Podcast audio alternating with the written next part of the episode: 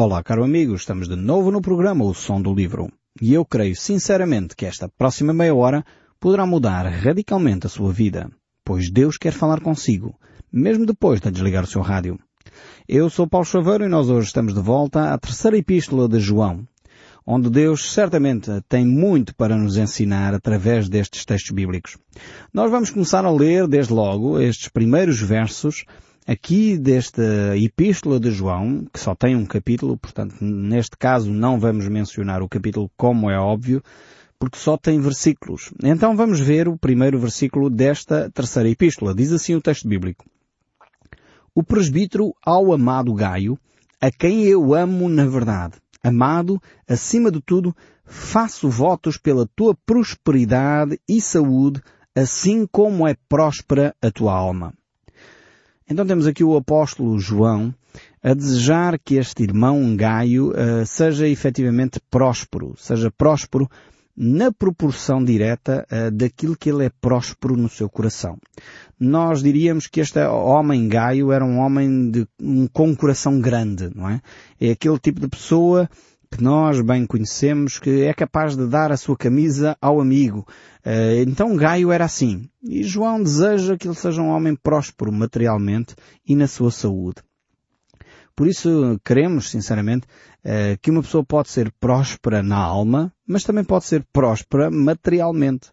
Deus não condena a riqueza por condenar a riqueza. Eh, a Bíblia, quando fala da questão das riquezas, fala do problema do amor ao dinheiro, não o facto de ter muito ou ter pouco dinheiro.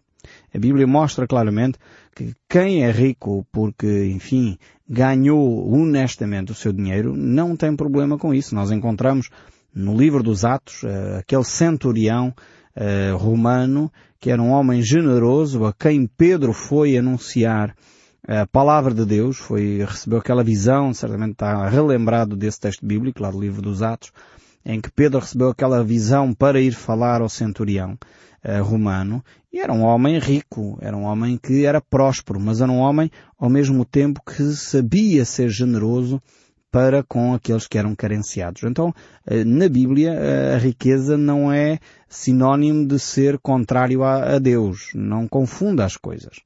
Eu tenho conhecido várias pessoas eh, abastadas, não digo ricas, mas abastadas, e que são homens e mulheres tementes a Deus, bem generosos com o Senhor e para a obra do Senhor, porque percebem que é Deus que lhes dá todas as coisas.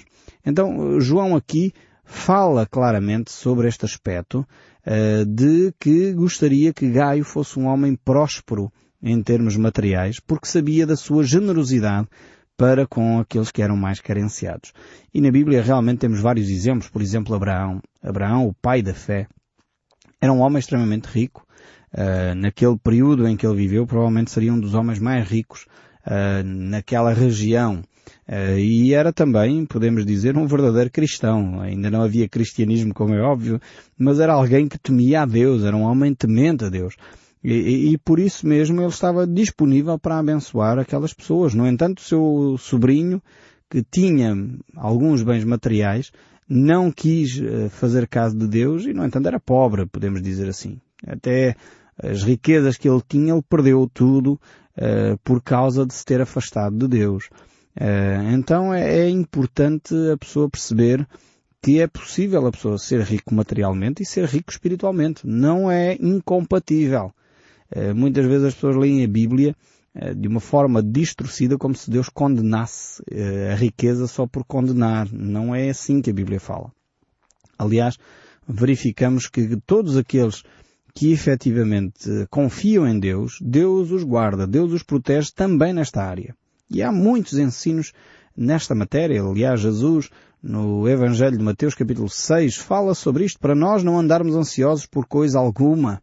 Eh, porque se Deus cuida das aves do céu, se Deus eh, veste tão, de uma forma tão bela os lírios do campo, como Ele não cuidaria de nós. Então, eh, Jesus é realmente muito claro, demonstrando que aqueles que temem a Deus, Deus vai cuidar deles nestes aspectos bem materiais, bem reais do dia a dia. A fé cristã não é uma fé simplesmente etérea, uma fé uh, meramente assim no espaço, mas é algo que é concreto, que se realiza no dia a dia. Agora, também não estamos a dizer com isto que uh, é sinónimo, a fé é sinónimo de riqueza, não é isso que a Bíblia ensina. Quero deixar também isto muito claro, porque infelizmente alguns grupos religiosos têm levado esta reflexão de que Deus cuida de nós, porque é um facto, a Bíblia ensina isto, ao extremo e dizer que quem tem fé tem que ser rico. Não é verdade também. Portanto, temos que deixar aqui a verdade de Deus clara. Uh, portanto, não devemos é uh, ficar com dúvidas sobre aquilo que a palavra de Deus nos ensina. Devemos, sem dúvida, uh, orar, fazer clamar e apresentar diante de Deus as nossas preocupações nesta matéria, nesta área, mas não devemos ficar com dúvidas nem de uma coisa nem de outra. Portanto, ser rico não é sinónimo de ser contrário a Deus, em lado nenhum a Bíblia diz isso. Eh, agora, o amor ao dinheiro é o problema, sem dúvida. Ainda que Jesus diz que é mais difícil um rico entrar no reino dos céus do que um camelo passar pelo fundo de uma agulha, mas isso aqui é, é, no sentido que a pessoa confia nas suas riquezas, confia mais nos seus bens do que em Deus. Porque há pessoas que são ricas e não confiam nos seus bens, continuam a confiar em Deus. Então percebe o que Jesus está a querer ensinar com esse texto bíblico. Não podemos é, é ficar enredados uh, com ideias que não provêm das Escrituras. Então é, é, necessário nós investirmos de facto a nossa vida naquilo que é uh, os tabernáculos eternos, como diz Jesus a certa altura. Eu vos recomendo das riquezas uh, de origem iníqua, fazei amigos para que quando esses vos faltarem, esses amigos vos recebam nos tabernáculos eternos. Jesus então está aqui a ensinar é, claramente que o homem deve investir o seu dinheiro na obra de Deus, naquilo que é eterno e não naquilo que é perecível, naquilo que, afinal de contas, é, abre falência, até os bancos abrem falência, até as grandes empresas abrem falência, as ações de repente caem e, e afinal de contas a pessoa estava a confiar nos seus, nas suas capacidades para o negócio e de repente ficou sem nada. Então é preferível confiar naquilo que é eterno, naquilo que, que é duradouro, naquilo que efetivamente vai perdurar para sempre. E é por isso que o desafio de Deus é que nós sejamos prósperos uh, naquilo que é eterno. E há poucas coisas eternas. Eu não sei se você uh, tem consciência disto. Há poucas coisas, são cinco ou seis coisas que a Bíblia fala que são eternas. A primeira é claramente Deus. Deus é eterno. Deus Pai, Filho e Espírito Santo, claro, estamos a falar da Trindade. Deus é eterno. Depois temos outra coisa que é eterna, e é aquilo que nós temos investido aqui o nosso tempo a fazer, que é a palavra de Deus. A palavra de Deus é eterna, a Bíblia diz isto. A própria Bíblia diz que ela é eterna, a palavra de Deus dura para sempre. Então, temos um segundo aspecto que é eterno. Um terceiro aspecto que é eterno, que a Bíblia menciona, é o amor. O amor durará para sempre. O apóstolo Paulo é muito claro eh, na primeira carta aos Coríntios, capítulo 13, quando ele diz eh, a fé, a esperança e o amor, mas o amor é, é, é mais importante porque o amor é eterno. A fé e a esperança um dia vão passar. Porque já não vamos precisar de fé quando chegarmos aos céus. E já não vamos ficar naquela expectativa de que Jesus Cristo vai voltar porque um dia vamos vê-lo face a face. Então ficará o amor. Então o amor é eterno. E depois temos a vida, a alma da pessoa que é eterna. Então, temos aqui algumas coisas que são eternas e que vale a pena investir nelas.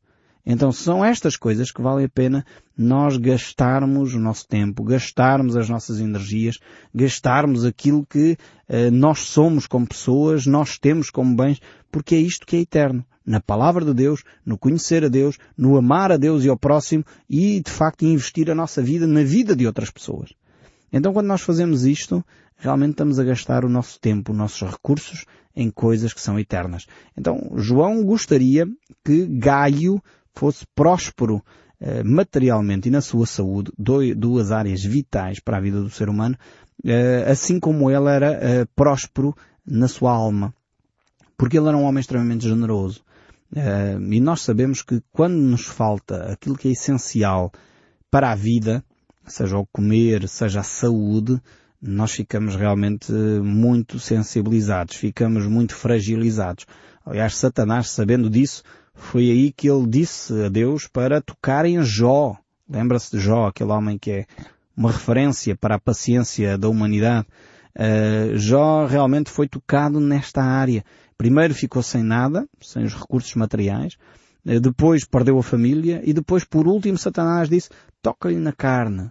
e foi quando ele perdeu a saúde. E realmente agora João está a dizer, eu quero que tu sejas próspero materialmente e na saúde. E isso é uma boa oração para nós fazermos pelos nossos irmãos. Vale a pena, quando nós virmos pessoas generosas, pessoas que são bondosas, eh, fazermos esta oração que João faz aqui para Gaio. Eh, mas para essas pessoas que são generosas, não, não espere ficar rico para ser generoso. Veja como Gaio eh, começa por ser generoso antes de ter os bens materiais. Ele já era generoso. E o que João diz é, é melhor nesta atitude, então era melhor que tu tivesses mais para poder continuar a ser mais e mais generoso. Quanto mais a pessoa tem, se já tem um coração generoso, vai continuar a ser generoso ainda mais. Eu conheço realmente pessoas assim, são de facto uma bênção na vida das comunidades porque têm uma visão eterna das coisas, sabem fazer os seus investimentos, quer em termos uh, materiais, quer em termos do dia a dia, quer em termos daquilo que é o investimento eterno na alma das pessoas, na vida eterna, na propagação do Evangelho, na divulgação da palavra de Deus, no tornar acessível a mensagem de Cristo aos outros.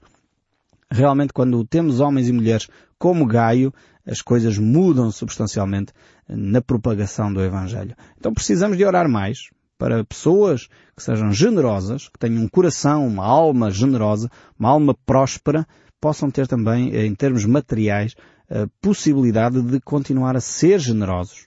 Porque nós só podemos dar o que temos. Nós não podemos dar aquilo que não temos. Então, se queremos ser generosos, temos que ter alguma coisa. Então, Deus vai suprir as nossas necessidades para nós podermos ser generosos com os outros. E é isso que João está aqui a orar para Gaio. Mas ele não fica por aqui. Veja o verso 3. Ele diz assim nesta terceira epístola de João, verso 3. Pois fiquei de sobremodo alegre pela vinda de irmãos e pelo seu testemunho da tua verdade, como andas na verdade. João agora fica extremamente alegre por perceber que Gaio efetivamente está a caminhar cada vez mais naquilo que é o conhecimento de Deus, naquilo que é andar na verdade. Então as notícias que João recebeu acerca destes irmãos que o vieram visitar alegraram muito o seu coração, porque percebia que este homem Gaio era um homem que cada vez mais conhecia a Deus, cada vez mais se aproximava de, da verdade e cada vez mais desejava ser semelhante a Cristo. Este é o grande desafio uh, para a nossa fé.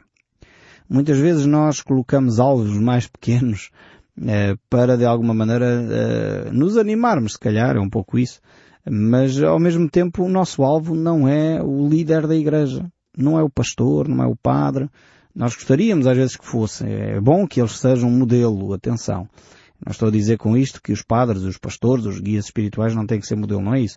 Mas uh, o nosso modelo não pode ser só eles. O nosso modelo é Cristo. Cristo é o desafio para a nossa fé. Cristo é o alvo para o qual nós caminhamos. E, e aqui Gaio já tinha percebido isto. Ele caminhava na verdade. E Jesus disse, eu sou o caminho, a verdade e a vida. Ninguém vem ao Pai senão por mim. Então por isso mesmo ele era próspero espiritualmente. Uh, vemos aqui que hoje em dia há uma grande sede de prosperidade material e muitas vezes esquecemos-nos da prosperidade espiritual. A prosperidade espiritual deve preceder, deve ser antes da prosperidade material. É por isso que, que Jesus, falando uh, nesse Evangelho de Mateus capítulo 6, esse versículo tão lindo, tão citado, mas muitas vezes tão mal interpretado, uh, ele diz, buscai em primeiro lugar o reino de Deus e a sua justiça. E depois é que ele acrescenta, e todas as outras coisas vos serão acrescentadas. E está a falar dos bens materiais, do, do comer, do vestir, etc. E isso é o contexto. Só que às vezes nós invertemos esta verdade bíblica. Nós queremos os bens materiais primeiro, queremos a benção primeiro e depois então, se eu tiver tempo, eu vou buscar o reino de Deus e a sua justiça. E já não é em primeiro lugar. É lá para o segundo, terceiro, quando eu tiver tempo.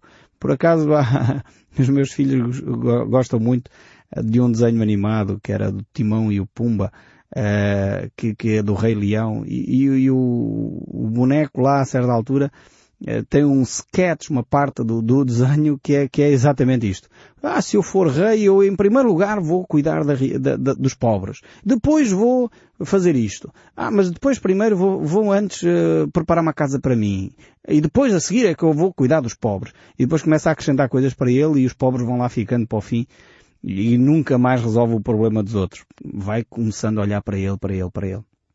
Nós invertemos o texto bíblico da mesma maneira. Uh, procuramos uh, os bens materiais e quantas igrejas se têm tornado enormes com este discurso, vamos abençoar toda a gente e traga e, e vão depois explorando as pessoas. Mas, uh, e a pessoa nem se percebe, faz, está a agir uh, com Deus como quem vai investir uh, num negócio, como quem vai comprar uma cautela da lotaria, e, e a mentalidade é semelhante. Mas a palavra de Deus diz buscai em primeiro lugar o reino de Deus e a sua justiça. Portanto, é, é um facto interno do nosso coração, da nossa alma, do nosso desejo por Deus. E depois Deus acrescenta o resto. Isto é uma promessa de Deus. Mas não podemos inverter os valores, não podemos querer uh, lidar com Deus como se está a fazer um investimento bancário. E infelizmente Algumas pessoas têm lidado com Deus assim. Eu vou fazer este investimento, portanto vou fazer aqui umas boas obrinhas, que é para depois Deus agora me abençoar a seguir neste negócio que eu tenho que fazer. E às vezes Deus é tão generoso que até abençoa. O estranho é isto. É, é que Deus é, é de facto um Deus generoso. E mesmo apesar de nós, mesmo apesar dos nossos defeitos, dos seus e dos meus, eu não estou a apontar o dedo a ninguém, porque infelizmente eu em muitas alturas tento negociar com Deus também estas coisas. E, e é errado. E preciso pedir perdão a Deus. Preciso mudar de atitude. E você também. Precisamos de nos encontrar com Deus verdadeiramente. Como Gaio aqui. Ele era um homem próspero espiritualmente. E por isso Deus lhe estava a trazer os bens materiais para ele gerir em quantidades maiores. Porque ele era um homem próspero espiritualmente. Porque ele tinha os valores bem encaixados. Ele percebia que é, efetivamente ele devia cuidar dos outros. Não era como o Timão e o Pumba, não é? No, do, do, nosso desenho animado lá do Rei Leão. Não, ele era um homem que se preocupava com os outros efetivamente. E por isso Deus trazia-lhe a oportunidade. Dava-lhe os recursos para ele gerir cada vez mais recursos para poder abençoar outros. Isto não significa que ele não era rico. Era, provavelmente, era alguém que tinha muita condição financeira, mas também para abençoar os outros. Percebe a, a, a ideia? Muitas vezes nós achamos que, ah, não podemos ser ricos porque ser rico... Não, a Bíblia não condena isso. Desde que nós saibamos colocar em primeiro lugar o reino de Deus e a sua justiça. Uma das, das histórias mais conhecidas uh, no mundo inteiro, hoje em dia a empresa em si não tem nada a ver com, com, esse, com esta linha espiritual, mas o fundador das pastas Colgate. Ele era um homem cristão que tinha, de facto, o seu desejo de servir a Deus e ele investia os seus recursos materiais no, no, servir a Deus, no divulgar a palavra de Deus, e Deus abençoou de facto esse homem, tanto hoje é conhecido mundialmente. Uh, portanto, vemos que não é uh, o problema com Deus, não é a riqueza, é o coração do homem. Continua sempre a ser o coração do homem. É por isso que é necessário nós voltarmos às Escrituras e vermos bem as Escrituras. Este irmão amava a verdade. Ele era um, um, homem que amava a verdade. Então, seguindo a verdade em amor, cresçamos, como diz o apóstolo Paulo, em tudo naquele que é o cabeça, Cristo. Mas é necessário seguir a verdade em amor. E foi este mesmo discurso que João tem para com Gaio.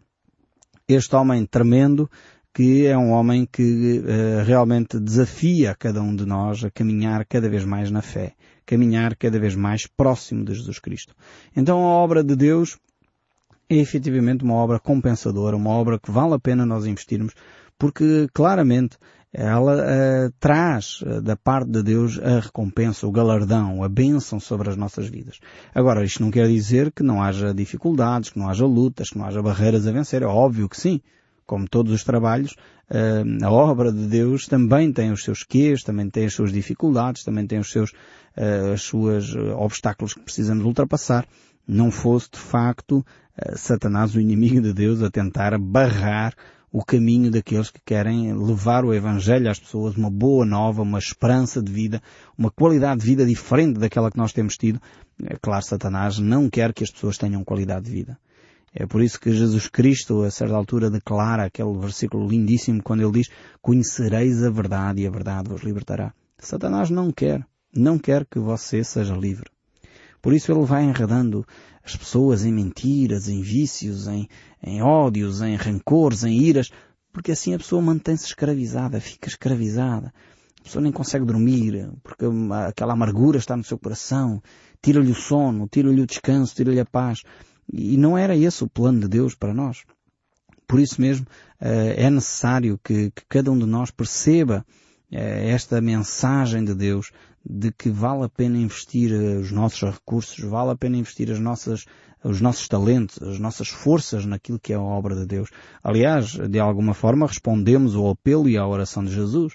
Quando Jesus nos desafia, orai ao Senhor da Seara e rogai ao Senhor da Seara para que envie obreiros, porque a Seara é grande e poucos são os seus ceifeiros. Então, realmente, eh, o trabalho de Deus é um trabalho onde vale a pena nós investirmos os nossos recursos, as nossas forças, os nossos talentos. E, e o trabalho de Deus é levar o amor de Deus aos outros. O trabalho de Deus é divulgar esta mensagem de esperança que em Cristo Jesus há possibilidade de encontrar a paz com Deus. Esta é a grande mensagem que o Evangelho tem para cada um de nós. Então o apóstolo João prossegue e diz assim, não tenho maior alegria do que esta, a de ouvir que os meus filhos andam na verdade. Agora, João utiliza este termo eh, carinhoso para Gaio, eh, no sentido de que Gaio é como um filho espiritual para João. Ele usa esta, esta expressão várias vezes, em várias circunstâncias, na sua primeira epístola, ele usa a palavra filhinhos em várias alturas e talvez é por isso que ele se designa como presbítero, ou ancião, ou um homem de, com experiência, idade avançada, mas ele mantém esta lucidez e esta sensibilidade para com os seus leitores, uma, uma sensibilidade afectuosa, onde ele manifesta efetivamente este amor. E então é uma alegria para ele ver que os seus filhinhos estão a caminhar e a crescer espiritualmente. Eu creio que qualquer servo de Deus que tem este privilégio de trabalhar com pessoas, divulgar a mensagem de Deus, fica alegre quando vê aqueles que chegaram ao Evangelho a crescer. O apóstolo Paulo por exemplo, faz o mesmo. Ele descreve de uma forma tremenda quando ele fala acerca dos Coríntios, no capítulo 4, verso 19 da primeira carta. Ele diz assim, não vos escrevo estas coisas para vos envergonhar. Pelo contrário, para vos admoestar como a filhos amados, porque ainda que tivesse milhares de preceptores em Cristo, não tereis contudo muitos pais, pois eu pelo Evangelho vos gerei em Cristo Jesus, admoesto-vos, portanto, a que sejais meus imitadores. Então o apóstolo Paulo aqui é muito claro, contundente, muito vincada esta ideia de que eh, estes eh, seus filhos espirituais deveriam eh, imitá-lo e crescer espiritualmente, como no fundo um filho faz para com os seus pais.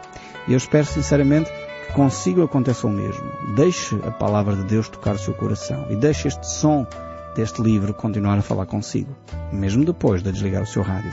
Que Deus o abençoe ricamente e até ao próximo programa.